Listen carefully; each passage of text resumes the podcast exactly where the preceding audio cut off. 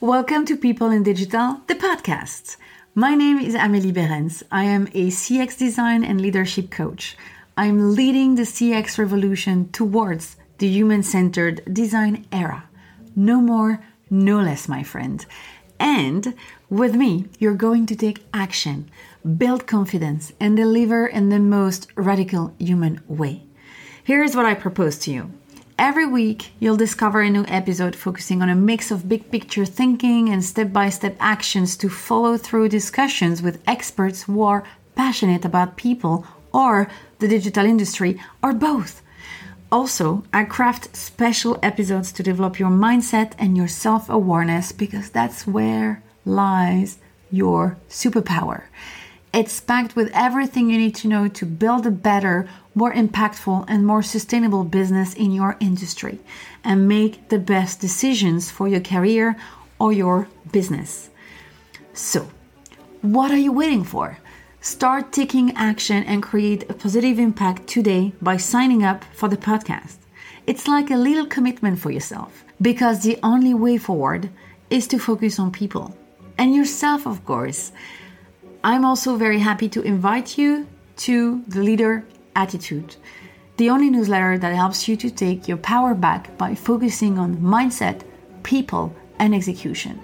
It's an exclusive weekly email that you can read at your own pace to help you remember the concepts. I will also notify you when I launch new stuff, products, group coaching, trainings, and other fantastic surprises, of course. Sign up today on amelieberens.com all the links are also in the description. And join a growing community of leaders like you who have decided to take a turn in their career or their business. Oh, and one last thing please remember it's always a good moment to start. On to the podcast now.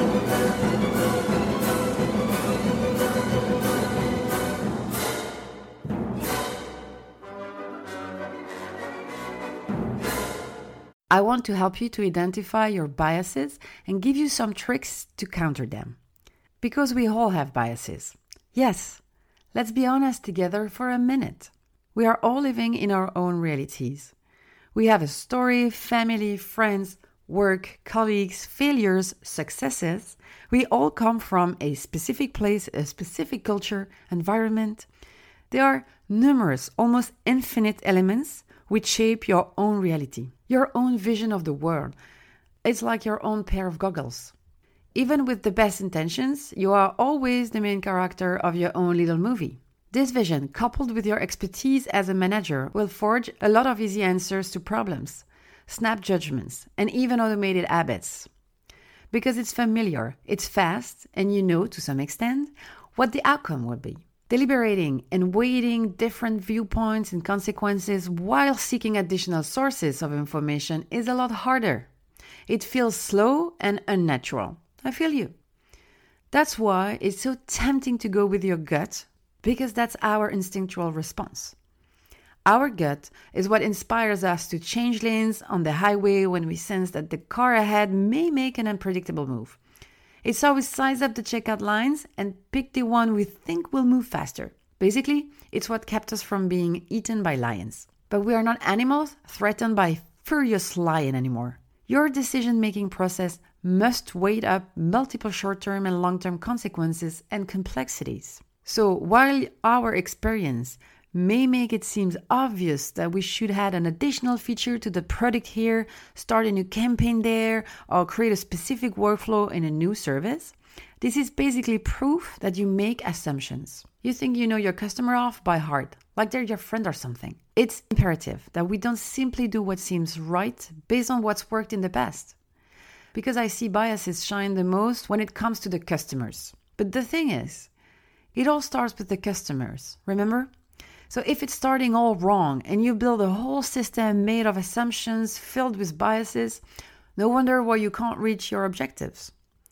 I understand it's tempting to use assumptions all over, especially when we have years of practice. We, humans, are so similar, falling in the same patterns and doing the same thing, influenced by our neighbors. Most of us are followers. Well, Those kinds of thoughts and assumptions are manifestation of taking the easy road of generalization. Mass marketing and mass communication do not work anymore. People have been educated about the tips and tricks of old fashioned business methods. They have been compromised by all kinds of biases for years now. Do you want some facts? Check the research of Tom Farrell on Martech series. You'll find the link in the description. The research is called The Relevancy Gap Businesses believe marketing communications are effective, consumers disagree. One of the example. Businesses think 13% of their marketing messages are unsolicited, while consumers feel 85% of the messages they receive from businesses are unsolicited. You see the gap? This article is filled with examples of businesses that got it all wrong when it comes to customers. The lesson is the best you can do is to assume you know nothing about your customers. Now you might experience resistance. Mm, that's okay, it's your ego talking. Being wrong is not always pleasant, but see it more as a learning experience. Being an expert is good. It's important to develop some expertise and knowledge in what you like to do. But this experience building must remain a humble process. Being an expert does not mean an almighty knowledgeable pro. What is really expected from an expert is methods and know how to reach objectives. When you become aware of your biases, you open the door to more comprehension, more empathy, more creativity, more humility. Also, it's your responsibility. As a manager, you have the authority and liability to deliver products, services, and messages to the world. To do so, you make multiple decisions every day to ensure the best customer experience and bring business results to the company. Be wise and open minded so your messages and engagements are relevant and helpful for people. So, what are those biases that cause you trouble? Sometimes without even knowing. Let's go through the three main issues. First one similarity bias. This means you inadvertently end up working with the same cast of characters over and over. It's easy and it feels comfortable.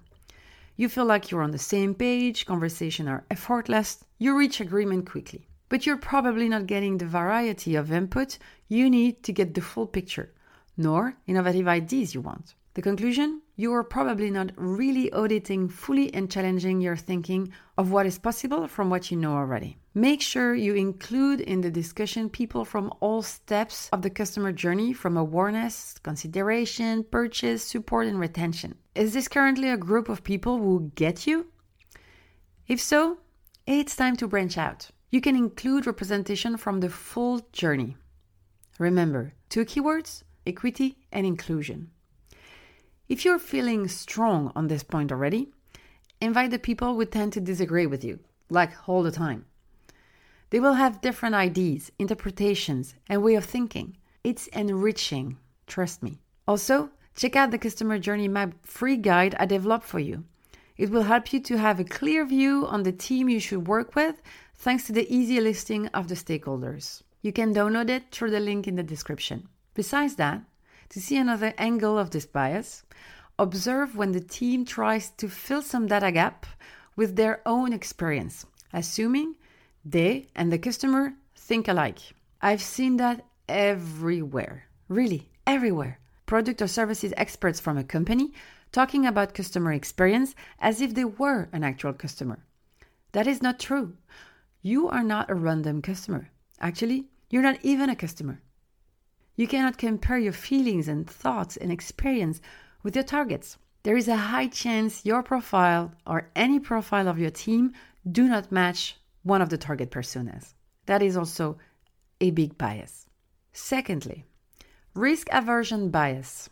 This means those new or different ideas that would help you to solve a major customer experience problem or leapfrog past a heavy process you can't stand anymore because it's too slow those bold ideas are more likely to be shelved in favor of less ambitious safe bets.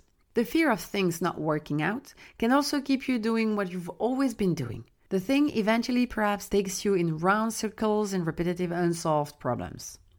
So, what can you do? If the bold move you're after sounds overwhelming, break things down into smaller chunks or whatever it takes to make each step small enough that any unexpected outcomes are more easily managed. This approach is helpful for presenting innovation to any of your stakeholders as well. They don't have to commit to one large resourcing or budget ask, but smaller, more manageable ones. It's directly inspired by the agile world, where the keywords is experimentation. Test and learn as you go on with your little pieces of project and move on when you feel more confident. Once you have proven results or learned strong lessons. Yes, when I say lessons, I mean this principle might lead to failure. That part usually makes people uneasy. I understand. But if you're going to be innovative, you're going to need to try new things. And you likely have to try several times before you land on something that works. Something I find very powerful is the language you use. Here is some example. Instead of saying, What do you think we should do? Try to say, What do we know so far? Instead of saying, Should we do this or that? Try, I don't know. Let's test both and find out. Instead of saying, Well, that was a failure. Try, What happened? What did we learn? What do we need now? Another experiment? More data? Something else? What would be a good next steps? See, using the language of experimentation can help you to reduce the feeling of risk so you can get better at trying new ideas. And that will help you become more innovative. It's not about arguing points of view and then hoping you're right, but testing things out in small chunks, meeting regularly, talk, communicate, and keep the ideas going. The third bias. This one is a classic, but the hardest to tackle. Confirmation bias is the tendency to search for, interpret, favor, and recall information in a way that confirms your beliefs and hypotheses while giving disproportionately less attention to information that contradicts it. I also witnessed that some people tend to interpret ambiguous evidence as supporting their existing position. In short, that's the bias that makes figures say anything and everything you want. I'm guessing you already been in a situation where there was a disagreement even though both parties were exposed to the same evidence and you don't see a way to find a solution. Both parties are convinced about their own interpretation. Clearly, it's not an easy situation, and there is no easy way out of this bias.